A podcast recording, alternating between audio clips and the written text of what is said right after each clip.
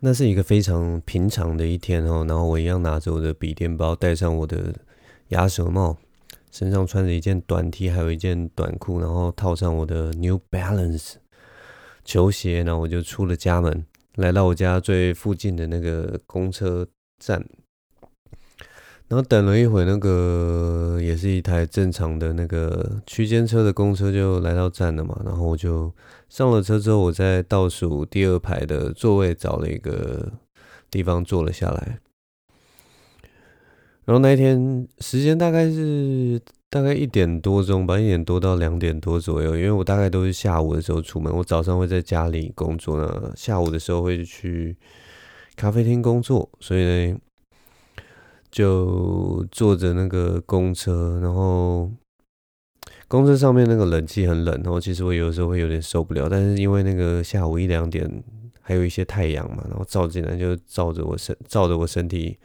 暖烘烘的，其实也蛮舒服的。后来我坐公车大概坐了二十分钟到半个小时，然后公车就到那个区间车的终点站。区间车的终点站其实也不是终点站，它就是会开到一个呃一个地方，然后就会塞环岛啊那啦。就是它会调转车头绕一圈，然后沿着原路开回发车的那个总站。那么通常到那个区间车的那个呃折返点的时候，车上大部分的乘客都会要下车。那我们坐在后座的嘛，那我那那那天其实就是想说，哎，反正因为有些人就会等到公车停下来再站起来嘛，然后我就比较早站起来，然后。我站起来的时候，忽然就是那个，忽然公车就响起一个我从来没有听过的警报声，你知道吗？哦哟哟哟哟哟哟哟哟，这样很很大声的一个警报声。然后公车那个时候已经停停靠在站站门，然后就有那个司机，他原本要打开门，打开这样。的时候，然后马上那个门又 砰关起来，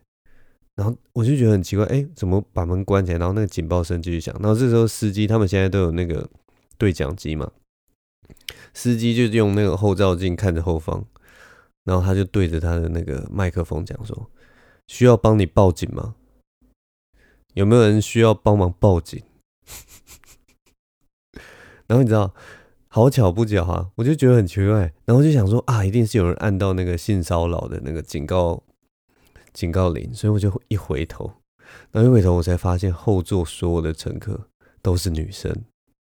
然后只有我一个是男生，然后我就站在那个那个廊道上面，然后回头看一下那些女生，然后我再看一下司机，然后我再看一下那些女生，然后我当下真的不知道怎么办。然后那个公车司机又继续很认真的说：“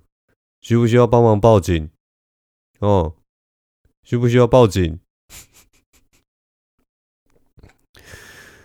你知道就是在那个情况之下，你知道我居然，我竟然在一个女生有一个女生按错按到性骚扰铃的时候，我竟然心里感到了心虚，你知道吗？然后我听到那个公车司机的质问，我差点就要说对不起。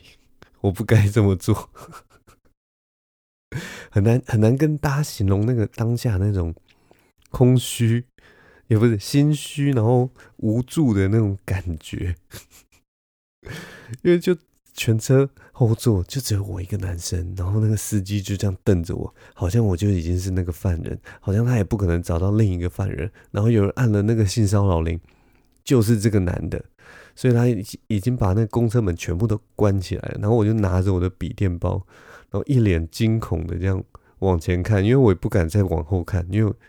而且最 最奇怪的就是没有一个女的，没有一个女的说自己按错了，她可能到那一刻，就是当司机问说要不要帮你报警的时候，她还不知道自己按的是性骚扰铃，她以为自己按的是下车铃，你知道吗？反正大概隔了五分钟之后，大概隔了五分钟，终于那个司机才说：“是不是按错了？是不是按错了？”然后发现都没有人回他，大家都一脸茫然看向前方的时候，他才想说：“哦，好，应该是按错了。”他才把门打开。然后那个时候，我心中的大石终于卸了下来，啊，真的是叹了一口气。反正我我我当下虽然我平稳的下了车，但是我心中其实有点像是我我我一直有一个那个落荒而逃的感觉，非常的可怕。到底是怎么发生这些事情的？总之，这就是我这一周遇到最令我胆战心惊的一件事情，真的非常可怕。好了，嘿，欢迎来到张静伟的频道。你现在收听的是章晋唯的频道，这现在时间是二零二零年九月二十三号星期三晚上的十一点五十五分。大家这一周过得好吗？那在节目开始之前，我们先来听一首歌吧。这首歌是二零零九年黄士勋 Fin 所演唱的《改变自己》。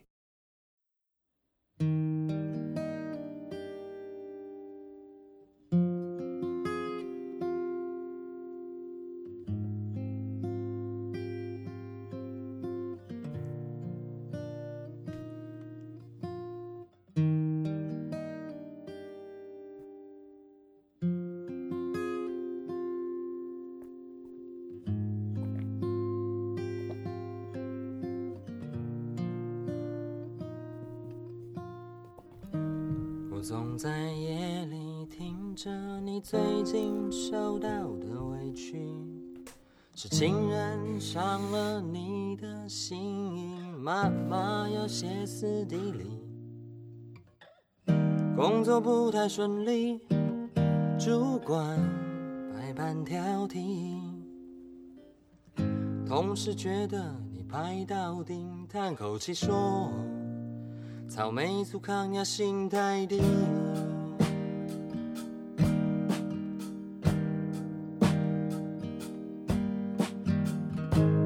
这个世界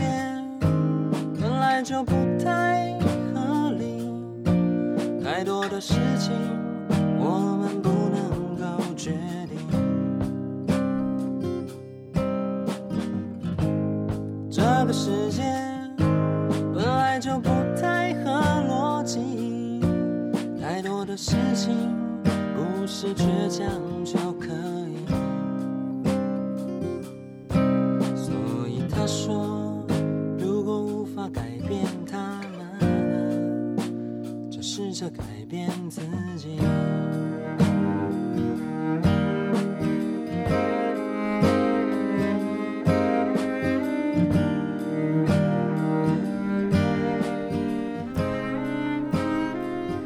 刚才听到的歌曲是黄世勋 Fin 的《改变自己》。这首歌的歌词其实我觉得还蛮写的，还蛮有趣的。他在副歌的时候就写了一段，我觉得我自己看了是蛮有感觉的一段歌词啊。他说：“这个世界本来就不太合理，太多事情不是我们不能够决定。”这个世界本来就不太合逻辑，太多的事情不是倔强就可以。所以他说，如果无法改变他们，就试着改变自己。这种道理就好像那种山不转路转的感觉，就是我们遇到这个世界上，或者说这个这个人生中有很多事情啊，不是由我们来掌控的。那这个时候，我们就是要设法，不管是改变自己的心境，或者是继续。往前走，或者是壮大自己的势力，哈，只有改变自己，所以也不用想着要改变世界啊。因为有的时候世界有很多的规则不是一触可及，凭一个人的力量，有的时候也没有办法改变。所以，对啊，我觉得他这段歌词写的还不错。嗯，黄世勋的歌一直都很有那个故事性哦，就是他这首歌一开始。其实，在写那个情境是说，他应该是跟他朋友在通电话吧，然后就听着他朋友抱怨各式各样的事情啊，然后就听听他讲一些生活上面的烦恼，然后最后他最后在歌词的最后他就说，嗯，所以我就听着你讲讲述这些烦恼，然后我自己静静聆听，然后静静去理解，然后我为我们两个人的未来感到的感到担心，这样子，对。所以它是一个很有故事、很有很有画面的一首歌。所以如果大家觉得喜欢这首歌的话，然后嗯、呃，可以去看看它的歌词啊。其实我觉得它的歌词都写的蛮好的。每一首歌都有每一首歌的意象跟每一首歌的感触，所以每一首歌也像一幅画作一样，好像里面的人物啊，都会从里面跳出跳到眼前这样的感觉。总之，推荐给大家黄世勋的歌曲。目前他这张这首歌也是收录在他二零零九年的那个专辑《我小时候是嬉皮》。所以有兴趣的可以去 Apple Music 去听一下他的歌曲啊。好了，那歌曲介绍今天就到这边。哎，欢迎大家来听我的频道啊。这一周要讲些什么呢？其实我现在，我现在精神状况有一点不好，我不知道为什么今天晚上的时候精神就一直很不好。可是。反正还是要录啊！我觉得这种这件事情就是要一直坚持下去，才会有进步的可能。如果有一周怠惰了，其实就中断了那个，就有可能就一直中断下去。所以还是觉得要录啦，因为已经给自己没有很大的压力了，所以 这个东西其实也没有那么的困难嘛，就是摆一个机器，然后摆一个麦克风，打开来按下那个录影。然后就可以可以开始随便讲一些东西。我这周还是有一些很有趣的东西，就像刚刚讲的那个在公车上面的故事啊。其实我这个人啊，很怕那种很紧张的气氛，你知道吗？就是如果说我遇到一个就是呃僵局啊，或者是说大家吵架的时候，我通常那个第一时间的反应都是躲得远远的，不要不要不要扯进去，不要把自己扯入那个尴尬的情景。然后当然就是我的脑袋也会为这种情境呢想一些办法，就是当你遇到那种紧张的情境啊，或者是说，哎，有人生气的话，那你要怎么处理？我后来就想到一件事情，你知道吗？就是如果你遇到有人生气，或者是说遇到有人要骂你的时候，你就赶快找个东西称赞。最好是他身上的东西，不管是他穿的衣服，还是他穿戴的帽子，还是他的表，还是他裤子，还是他鞋子，反正或者他化的妆，或者是说他有纹眉或什么，或者他耳洞，他上面戴了一个呃很漂亮的耳环也好，反正就赶快从他的身上，那个生气的人的身上，或者是说特别心情不好的人身上，你赶快找一个东西称赞他，因为像那种情境通常都是陌生人嘛。如果是呃，当然，如果是熟人，应该也是可以啦。就是那种主管或老板，我觉得也都可以。你只要找到一个东西称赞，紧张的气氛马上就会获得缓解。例如说，我举个例子，今天你你跟在路上跟人家有有一点小擦撞，例如说你骑摩托车不小心擦撞到人家的车。然后人家是一台新车，他刚买了一台车，他他很心疼自己的车，他明明没有事事情的开在你的前面，结果你因为有一个稍微的刹车不及，然后那个挡板稍微的刮到了他的那个呃后行李，那个那个那个叫什么安全感，你好擦撞到他的安全感。然后他这个时候下车，虽然那个安全杆你一看那个刮痕，就是可能用手或者用布啊打个蜡上去，然后它就会消失的那种。但是他下车，然后他是新手，他就觉得很生气，哇！我买的新车居然被你这样子刮撞到一道，你知不知道？就是这这在上班时间，我要去上班，结果我现在刮撞了，我也不知道说我应该要找你理赔，还是我要去联络我的保险公司什么的。所以他就下车，然后就气冲冲，哇！你怎么这样骑车的？然后这个时候你就跟他说：“哎，先生，你的衬衫怎么那么好看？是在哪里买的？”先生，你的皮鞋，请问一下，你的皮鞋是哪一个牌子的？我觉得蛮好看的。我跟你讲，那个气，那个他的那个气，生气这种东西，其实是要一鼓作气的把怒火释放出来。所以你只要打断他，第一时间打断他那个怒火。那马上就气不起来了，他脑袋会先愣一下，然后想说：“你你问这个干嘛？可能你知道那个他的怒火已经消了，然后你在可能在补哦，没有，我觉得蛮好看的。那你刚刚说就是我擦撞到你的车子是有什么事？他他马上就说，对啊，你怎那你怎么可以这样这样这样骑车？那个怒火值马上减半。下次大家如果不怕引起更大的纷争的话，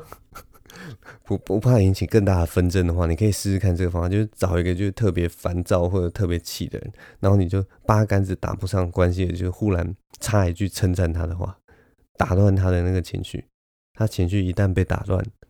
他就不可能再回到原本的状态了。我觉得这个方法非常有用，跟你们分享一下。我这周啊，还有去吃了几个饭局，就跟。呃，一两群就是以前就学时代、以前学生时代的朋友们吃饭了。大家现在都功成名就啊，所以吃一些餐厅就是点菜也比较，就是其实我觉得现在真的是大家点菜的时候，如果你是去吃那种以前会吃那种吃热闹的餐厅，以前都会就是看菜嘛，然后就是点菜的时候你会稍微看一下哦，这个多少多少钱，这个多少钱。可是我们现在就是长大之后。其实你每一餐吃饭的时候，大概花的钱也就是顶多也就是一千多吧之类的。就是如果你是去吃那种，就是也很容易饱啊，就是要么就是有气泡饮料，或者是说有很多的淀粉之类的。然后 反正我们现在点餐就是点的都很都很都很豪迈啦，没有到豪迈，但是就是就是有点啊，你就点个两三样、三四样、四五样，然后我们分一分啊，还没吃饱，我们就再点再再点个两三样、三四样、四五样。这样，然后饮料就是哦，尽量喝喝喝喝，就是其实过得还蛮蛮开心的。大家都我觉得到在这个这个这个年纪吃饭，其实是一件很很开心的事情。然后就会聊一些就是很好笑的事情，因为像我们是那个那一群男生里面，有人都已经结婚了嘛，然后他们就是各自都有各自的小孩，然后我们就在讨论说，哎，那如果小孩子是是是同志的话，他们怎么想？那当然，大家都是很进步的人，都说啊没有问题啊。然后可是讨论讨论，他们就变得很好笑。他就说什么，其中一个就说：“哎，我那要不要我的我我小孩以后就跟你女儿在一起？”然后他就说：“不要，我女儿才不要跟你这种恶男 才恶男生的小孩子在一起，才不要。”然后就反正聊一聊，就变得很扯，就他就变成说：“那如果是你儿子嘞？你儿子跟我儿子。”所以他们。就进行了，我觉得应该是历史上历史上第一个指腹为婚的男指男指腹为婚的约定，我觉得真的超好笑，不知道未来会怎么发展，但反正我觉得虽然是讲干话，但是我觉得那个那个当下的那个氛围跟气氛，其实会会让人觉得好像自己是在一个非常。只能说是一种非常突破性的，非常突破性，也也不也不好意思说进步或什么，但是就是一个突破性的一个历史场合，就是哇，这人类第一对指腹为婚男指男的小孩子即将要出生在世，虽然之后成功的几率可能微乎其微，但如果真的成功的话，哇，真的是蛮屌的，以后都有说不完的故事了。以后他们小孩子长大，人家就说啊，你跟你的那个伴侣。同志伴侣是怎么认识的？然后他就说：“哦，是因为我爸爸跟他朋友指腹为婚，我们小时候就约定要 约定终身了。”一想到那个情境，我就觉得蛮好笑的。然后反正还有另一个，我那天晚上真的是有点大开眼界。除了这件指腹为婚的事之外呢，还有另一件事，就是真的让我。真的是吓到，反正就是我有一个同学，他后来最近就是也变成单身了嘛，就是反正在这个年纪就有各种的可能，反正他变单身，然后呃我们在那边吃饭的时候，他就稍微跟一个跟一个服务生聊天，然后感觉他们两个相谈甚欢，其实也还好，他就是讲一些哎、就是给他看一些有趣的影片看一下，然后在因为那间餐厅就是有表演活动嘛，然后表演的时候可能又刚好聊到说，哎、他们都有听。顽童的音乐这样子，所以就反正聊一聊，原本也没什么。然后我们就想说，好，我们继续吃我们的。然后反正我那个同学后来我也忘记到底到底是为什么，他就想要问说这间店什么时候关这样子。然后所以当然就是因为他那个每一个服务生，他就是负责一桌嘛，所以我们就是固定的服务生。然后他就招手要那个服务生过来，然后他就问他说：“哎，你们这家店几点关？”结果你知道吗？那个服务生啊，我先跟大家就是解释一下这个服务生的样貌哈。这个服务生啊，他大概是。大学生年纪，我们当然看不出年龄嘛，所以他应该是大学生年纪。她是一个长发飘逸的一个女生啊，这样子。然后她就是穿的就是一个紧身的上衣啊，玲珑有致啊，然后声音甜美，长相清秀啊，这样的一个女生。然后我同学就过来，然后就问她说：“哎，那你们这家店是是几点关啊？”结果你知道那个女生女服务生怎么回答吗？那女服务生就问问他说：“你是问店还是问我？” 我们所有人都哦哇哦，然后我那个同学你知道是一个三十五岁的成熟帅哥，他当下也是傻傻呵呵，没有啦，没有，我只是问一下这个店几点关。可是我们当下真的是真的是有吓到，就是哇，现在的年轻人 居然这么直接啊！而且我我觉得我同学当下也是，我觉得他没有特别在搭讪或什么的，所以我们当下就有点傻眼，然后就反正你知道，一群男生就在那边一直嘴，就跟他嘴他哇，躺着就有女生来搭讪啊，然后或者是说就说啊，你等下就干脆就把他接回家了算了啦，一直嘴他嘴他。但我真的觉得时代不一样了，今天才在跟。我女朋友在聊说，哇，现在真的有很多观念啊，以前的观念跟现在的观念真的都不一样。像这种男女生啊，主动不主动，现在女生的确，我呃耳闻到的一些事情，就是他们感觉相对比较主动了，不会像我们以前都是很多女生都会比较被动一点，在男女感情的方面。所以我觉得这样也是好事啦，就是。毕竟现在女女权啊，女女生的自主性越来越高了嘛，所以我也不知道我自己要讲什么。只要讨讨论到女权，其实就男生都要异男啊，直男都要都会有一点紧张啊。像我也有点紧张，就是 尤其现在就是精神状况不太好，有时候不小心说溜嘴或干嘛的，其实现在非常的可怕。这礼拜还有什么事情？哦，这礼拜其实反正就是这礼拜有一个喜剧圈的大事啊，就是那个火烤瓜吉，那个呱吉无法挡的节目上线了。那是这是台湾，如果不知道什么是火烤瓜吉，还有还有那个瓜吉无法挡这个活动的，可以去 YouTube 找一下。它就是呃国外的一种叫做 Roast 火烤的。一个活动，它是喜剧圈的一个活动，就是他们会推举出一个代表性人物，然后，呃，他们会请大概六到八位的喜剧演员，然后到那个现场，然后把在场的所有人都火烤一遍。然后，因为火烤其实是用有趣的方法骂别人，是还蛮有趣的一件 事情。所以，如果你看到一群很有趣的人，然后跟着。跟大家讲一些干话的话，其实反正就是一个娱乐性很高的一个节目了。那这是台湾第一次办，然后就因为对岸已经有用一个很好很很好的翻译的呃名称叫吐槽大会，所以这次的活动好像也是有沿用这样的名字啊。所以就大家只要打关键字就可以找到那个节目。那我真的讲啊，这场大会里面啊，这场火烤的盛会里面啊。真的是非常的好看，每一个喜剧演员都用他们非常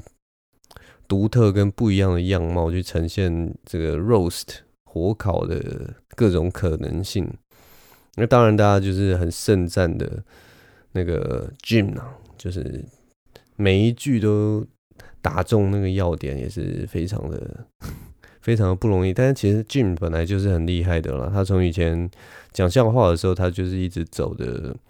走着 one liner 的风格，那 one liner 其实很讲求。其实 one liner 跟我做的事情也是一样，只是我用的方式跟他的方式不大一样。然后他用的方式就是他的最后一句都要非常的强劲，因为如果不够强劲的话，观众就会笑不出来。那这个笑话基本上就没中，就会那个气氛会马上，它是大起大落的一种风格。那当然还有其他的很厉害的，像是伯恩啊、贺龙啊或好评啊，他们是用呃堆叠式的，他们的每一个小笑话也许不是那么的那让你那种醍醐灌顶的感觉，但是他们可以靠着他们的不管是呃表演啊，或者是说语气啊，或者是说节奏啊，然后调整啊，让你觉得整个整个整个段子也是非常的精心呐，我也非常的喜欢那。一些老手，他们在表演上虽然也是有有他们的功力在，所以我非常推荐大家去看这个火烤大会啊。那火烤大会还有另一件事情，觉得大家都讨论的非常严重，就是呃，那个反正后来就是我们的那个喜剧的天后啊，喜剧小天后龙龙啊。他就是在有在他的那个粉砖上面，就是讲说，嗯，他当初原本也有参加这个火烤大会，因为有很很多粉丝就来问嘛，哎，龙龙你为什么没有参加？然后那个我们的喜剧小天后就有回答说，他很不喜欢这样的活动啊，他觉得火烤这个形式他不是很喜欢，然后。所以他就没有参加这样子。那当然，他这样子剖文之后呢，就引起大家众多的讨论啊，或什么的。反正我觉得这件事情其实还是蛮有趣的啦。就是你可以反映出说，喜剧圈里面啊，大家对于火烤这个形式啊，都一样有不同的看法。可是我一直觉得说，就是。喜剧演员真的是一群很有趣的人，就是反正就是不管做什么事情，喜剧演员都一定会靠腰啊。所以我，我一向的感觉就是说，哎、好像之前就是有人问我说，就是哎、喜剧演员如果说讲什么啊，或者是说，哎、我细节我忘记了，但是我当时给的答案就是说，反正我们就是一群会靠腰啊，好像是说有很多喜剧演员喜欢教训观众。有很多喜剧演员会喜欢说哦，观众听不懂啊，或者是说啊，一定是你们看的不够多，所以笑不出来，或者是说，反正就检讨观众这件事情。那的我当时的态度就是说，就是不管有没有检讨，或者是说讨论一件事情怎么样，反正嘴就是出在人家身上。就例如说，酸民骂你就让他骂嘛，因为。言论自由嘛，反正他只要不是谩骂，他就算说啊，你很烂不好笑，你不该讲这种话，你就让他讲。但你一样就是身为公众人物，但呃，这这件事情我一直觉得就是没有那种权力关系的问题啦。说我讲的话其实有影响力的差别，但是反正就是他靠邀你就靠邀他嘛。那例如说人家讲话比较大声，例如说伯恩来靠邀我，那我虽然我靠邀他，呃，比较无伤大雅，但是他靠邀我可能。我伤的比较重，但是这就是这就是这样，但是还是我还是可以靠腰他，而且我可以靠腰他一辈子。反正我就觉得，其实彼此靠腰来靠腰去就好了，因为真的没有必要去讲说什么啊权力关系啊，然后什么影响什么，而且喜剧人就是本身就是靠嘴巴在讲话的一群人嘛，所以如果。也像有点像饶舌歌手，饶舌歌手也是，就是啊，如果不爽的话，我们就写歌 diss 嘛，我们就互相写歌 diss 啊，呃，比技术啊，比气势啊，比人气啊也好，反正就是表达出一种态度啦。其实我觉得那个那个事情是没有差的。然后其实如果说大家一起往前的话，过了我也不知道五年、十年、二十年，也许回来看的时候，这是这也会是一个蛮有趣的一个话题啊。我自己秉持的态度就这样就是这样啦，所以 我是有的时候不知道，就是看看看有一些有一些人在讨论喜剧的时候，好像都会觉得其实有点太严肃了啊。这件事情，喜剧这件事情，就是其实也不用那么严肃去看待啊，就是顺顺的做自己的事情，然后想靠腰就靠腰，不想靠腰就不用靠腰，想把它写成段子也可以。不想写成段子也可以，对我来讲，它就是一个，就是一个语言的东西。然后说实在话，现在影响力也没有到那么的大，就有点像之前像博恩有很多诸多的争议啊，大家都会觉得说，哦，那好严重，好严重。当然，博恩他自己也是承受很大的压力啊。但是其实如果跳出来看的话，在意他的人，或者说他到底是不是成为可以撼动整个台湾的意见领袖，我觉得倒也不尽然了，对啊，就影响力没有大家想的那么的大，甚至可能搞不好也不及馆长说的话的那个分量，对啊，反正这就是我对于一些争端的一些小想法了，就给大家做个参考，也。反正就是对，我也只是一个在在旁边就是 嗑瓜子啊、吃爆米花、喝可乐的一个乡民而已。好了，喝个茶，继续讲一小段。总之我，我呃到了节目最后的一个环节，就是我之前有收到一个一封匿名信哈。然后信中他是说，这个是帮他朋友问的。他说他想要认识，他说他的朋友想要认识班上的一个男生，但是不知道该怎么做。然后他说那个男同学啊，现在已经会跟其他女同学会聊天了，所以他不是那种嗯、害羞的个性的那种男生啊。但是女同学一直。他的朋友一直找不到一个切入点，可以跟接近这个男男同学这样子，然后就他就问说：“哎，静伟，那有什么建议或者是想法吗？”当然，他身为他他朋友的一个咨询者啦，嗯，他也有跟他讲说：“哎，现在才刚开学啊，不用那么紧张，就久了就熟了。”然后。他也讲了一个很精辟的，他就说，他就跟他朋友说，如果有异性去找，如果有女生啊去找男生聊天的话，男生通常都会很很欢迎呐。这一点倒是没有错啦，通常通常只要有女生来找男生，男生通常都哎还蛮开心的，就是哇有女生主动来给我来找我这样子。那。他另一点讲的很对啊，现在才刚开学，大家都彼此都还不熟。我还记得我以前就是交朋友的时候，呃，刚开始熟的那些人，其实后来都不是我最后最好的朋友。所以这种事情是有一点看机缘巧合啊，或者是看那个后来后续的发展啊。所以的确不用太急。但是如果要我给建议的话，其实是还是有一点建议可以给了，就是。呃，不论你在哪一个阶段啊，然后你可能会有特别注意的人，或者是喜欢的人啊。嗯，首先第一点，其实是我我觉得不要把目标放在别人的身上，这是我自己的一个看法。就是因为你如果把你的目光啊或什么一直集中在别人身上，然后你想方设设法去靠近，有的时候你反而会变成。举止上会变得很奇怪，或者是说，呃，你的很多东西都会都会，我也不知道，可能是因为我以前不大会交朋友，所以我的那个 就是常常会出糗啦，或者是做一些很奇怪的事情，然后其实我就觉得那样反而不自然，所以我后来采取的方式可能都是我先顾好自己，例如说我真的呃想要引人注目啊或什么，那我就。好好打扮自己啊，或者是说，反正就让自己变得好，好好读书，好好打扮自己，谈吐好，常常笑，呃，大方可爱，散发魅力之类的。就是如果你成为你班上里面稍微有自成一个自成一格的那种感觉啊，就是成为班上哎、几个比较耀眼人物其中之一，其实后来那个男生自然就会。注意到你，或者是说，甚至他会想要来接近你，这个是其中一个办法。那如果说你个性不是这样的个性的话，那也没有关系啊，你就是好好的打理自己啊。然后，嗯，我是觉得说不不需要把眼光放到放在人家身上，虽然人家就是当然就是你可以主动去接近了，嗯，但我觉得有的时候不要过度，因为我有些认识的朋友就是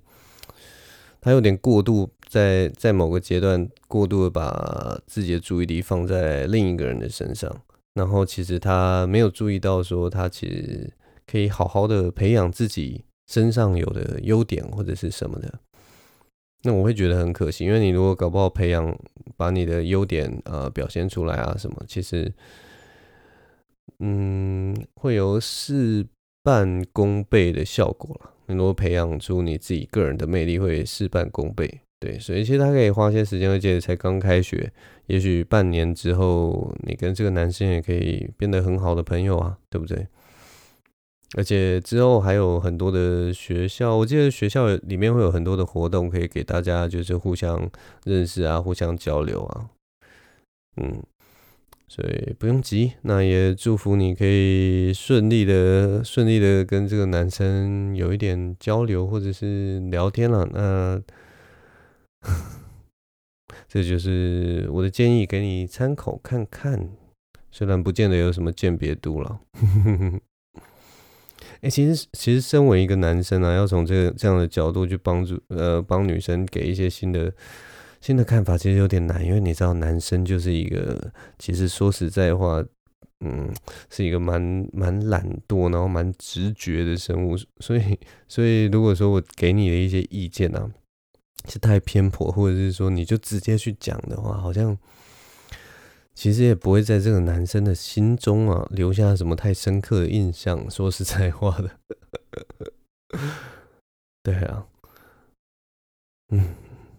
天哪，我的节目居然要收在这种莫名其妙的地方啊！其实我现在有点不知道怎么收，我今天的精神状况真的不太好，我好像讲了第三次了。唉，现在这个节目真的做到现在，明明就是有蛮多东西可以讲的。总之，秋天渐渐到了。今天晚上已经变得有点凉了，然后啊，真的不知道自己到底在干嘛啊！好了，嗯，没关系，今天我就先录到这了。谢谢大家的聆听，我是张静薇，希望下周我可以重新打起精神来。好了，今天就录到这啦，谢谢你们，嗯，也谢谢我自己，大家晚安，拜拜。